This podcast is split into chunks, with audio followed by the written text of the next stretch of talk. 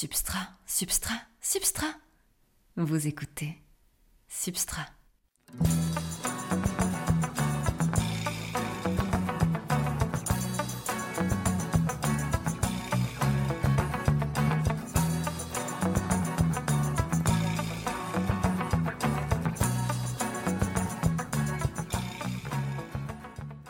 Bonjour à toutes et à tous, ici Alexandra Gézer, heureuse de vous retrouver pour le deuxième épisode de Substrat, un podcast dédié aux plantes d'intérieur, à l'émerveillement qu'elles nous inspirent ainsi qu'aux multiples questions qu'elles sont à même de faire pousser dans nos esprits.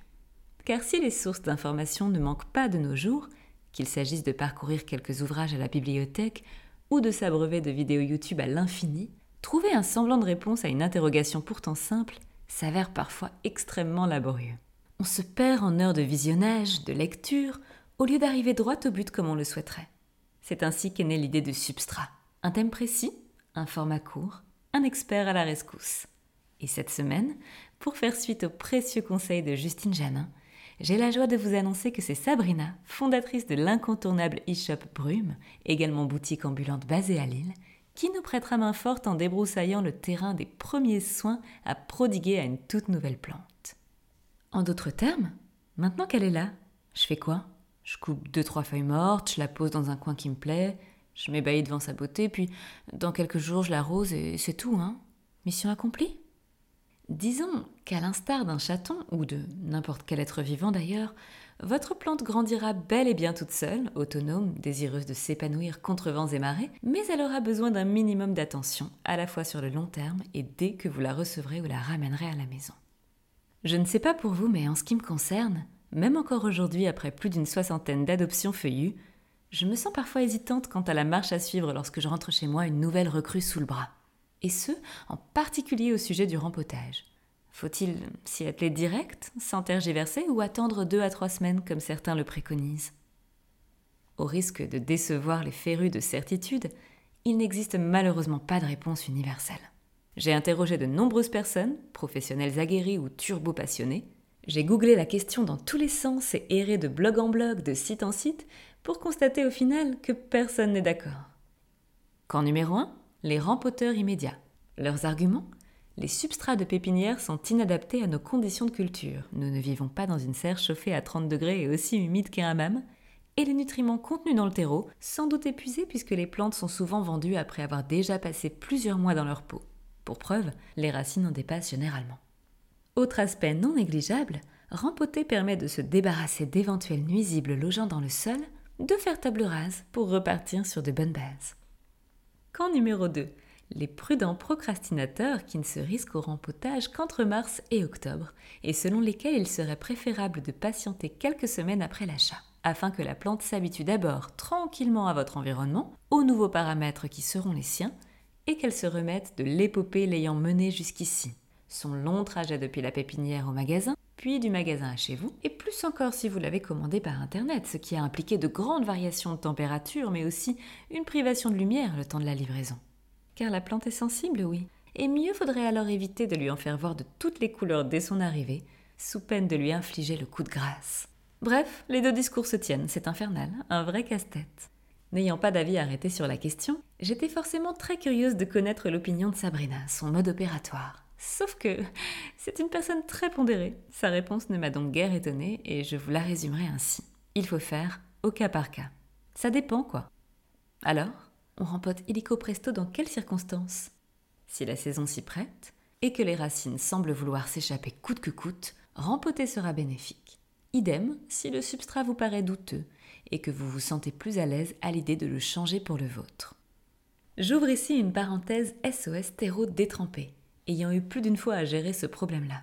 On le sait, les jardineries ont la main lourde question arrosage. Vous pouvez choisir de rempoter de toute évidence, mais si ce n'est pas au programme pour une raison X ou Y, sachez qu'il est toujours possible de sortir gentiment la motte de son pot et d'enrouler celle-ci dans du papier journal ou du sopalin pour absorber l'excès d'eau. Il faudra ensuite placer la plante momifiée dans un endroit chaud et lumineux pour l'aider à gérer ce surplus. En plein hiver, misez sur les mini tapis chauffants et la lampe horticole. Après quelques jours, replacez-la dans un pot, idéalement en terre cuite car la matière poreuse contribuera à un séchage optimal du terreau. Si vous êtes adepte du plastique, pensez aux pots transparents disponibles au rayon orchidée. Ils vous permettront de garder un œil sur le système racinaire et de mieux percevoir le taux d'humidité de votre sol. Quelle que soit votre préférence, s'il vous plaît, ne faites pas l'impasse sur les trous de drainage. Gardez votre cache-pot pour cacher le pot. En somme, on rempote lorsque la plante nous fait clairement comprendre qu'il lui faut davantage de place ou un substrat plus riche, adapté à ses besoins. Faites-vous confiance sur ce point, votre instinct saura vous guider intelligemment. Ou votre flemme, allez savoir. Sachez qu'un rempotage, quel qu'il soit, s'apparente pour votre plante à ce que vous expérimentez post-déménagement. On se sent un peu perdu, capoute, il nous faut du temps pour trouver nos repères et faire de ce nouveau lieu notre foyer. Ne soyez donc pas étonné de voir votre petite protégée perdre quelques feuilles dans les semaines qui suivront. Il s'agira simplement d'une transition avant qu'elle ne reprenne sa croissance de plus belle. Cette épineuse question à présent mise de côté, ouf, abordons celle de l'arrosage, nettement moins complexe. Il suffit de toucher le terreau pour savoir ce qu'il en est. S'il est sec en profondeur, allez-y, faites-vous plaisir, splashez à donf. S'il est encore humide, mieux vaut temporiser. Une tâche de moins sur la liste. Yay car du boulot, on va en avoir, mes amis. Un feuillage, ça ne se nettoie pas tout seul, contrairement à un chaton. Alors, on retrousse ses manches et hop, direction la douche. Ce n'est pas obligatoire de toute évidence, mais fortement conseillé pour rendre sa superbe à la plante, la décrasser d'éventuelles traces de terre et faire déguerpir tout un truc qui aurait échappé à votre vigilance. Deux possibilités s'offriront à vous. Simple lavage à l'eau claire ou ajout de savon noir horticole, en veillant bien sûr à respecter le dosage indiqué sur la bouteille. Sabrina recommande cette dernière option, à la fois le jour de l'arrivée de la plante, mais aussi en entretien une fois par mois, puisqu'il s'agit d'un bon moyen de limiter les attaques de nuisibles. Vous pouvez remplir un vaporisateur et pchiter votre mélange d'eau et de savon noir jusqu'à ce que le feuillage goûte.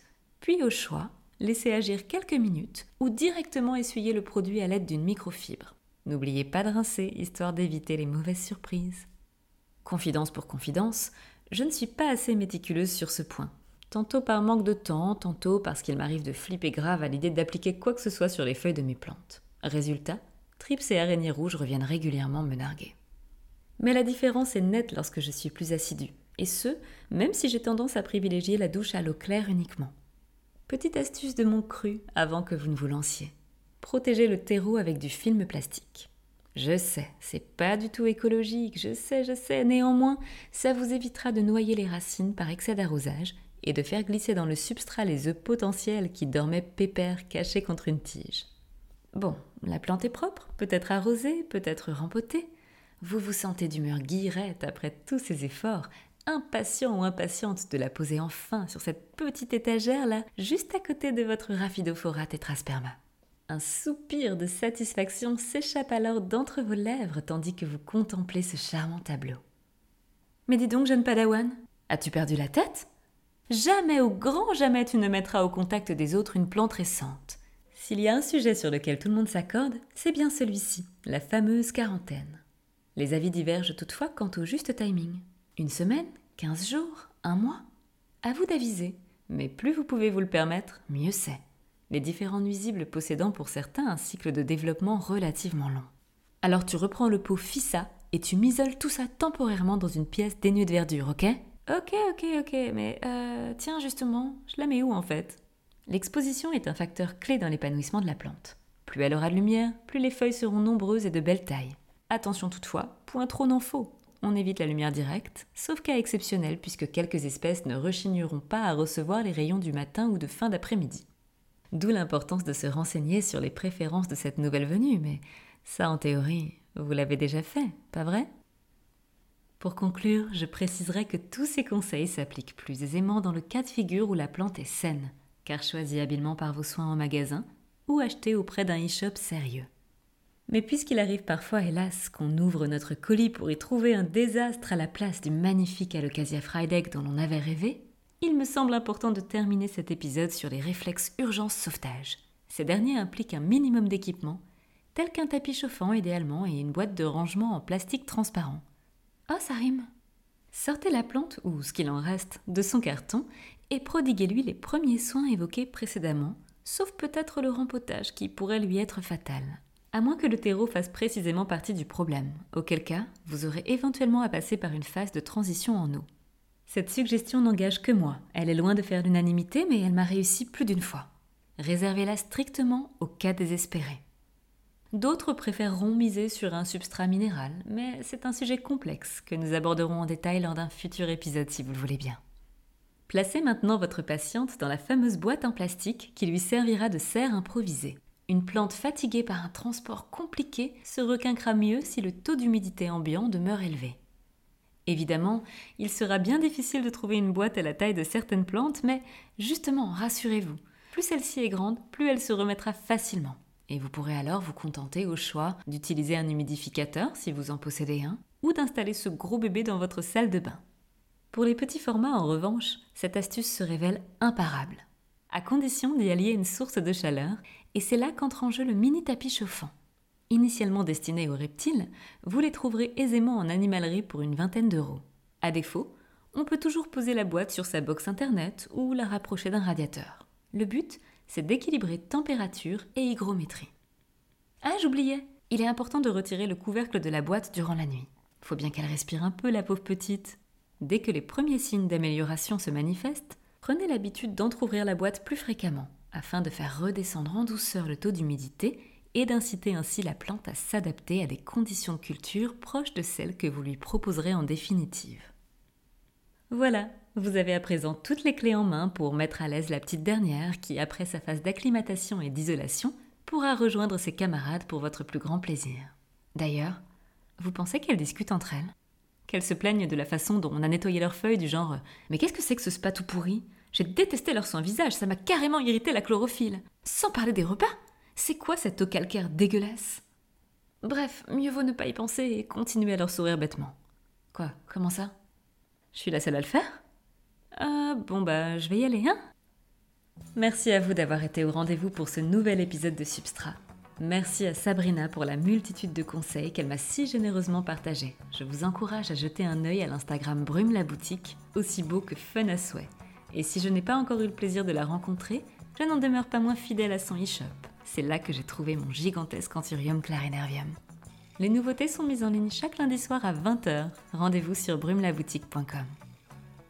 Merci au passage à Arnaud Florent Didier pour l'habillage sonore.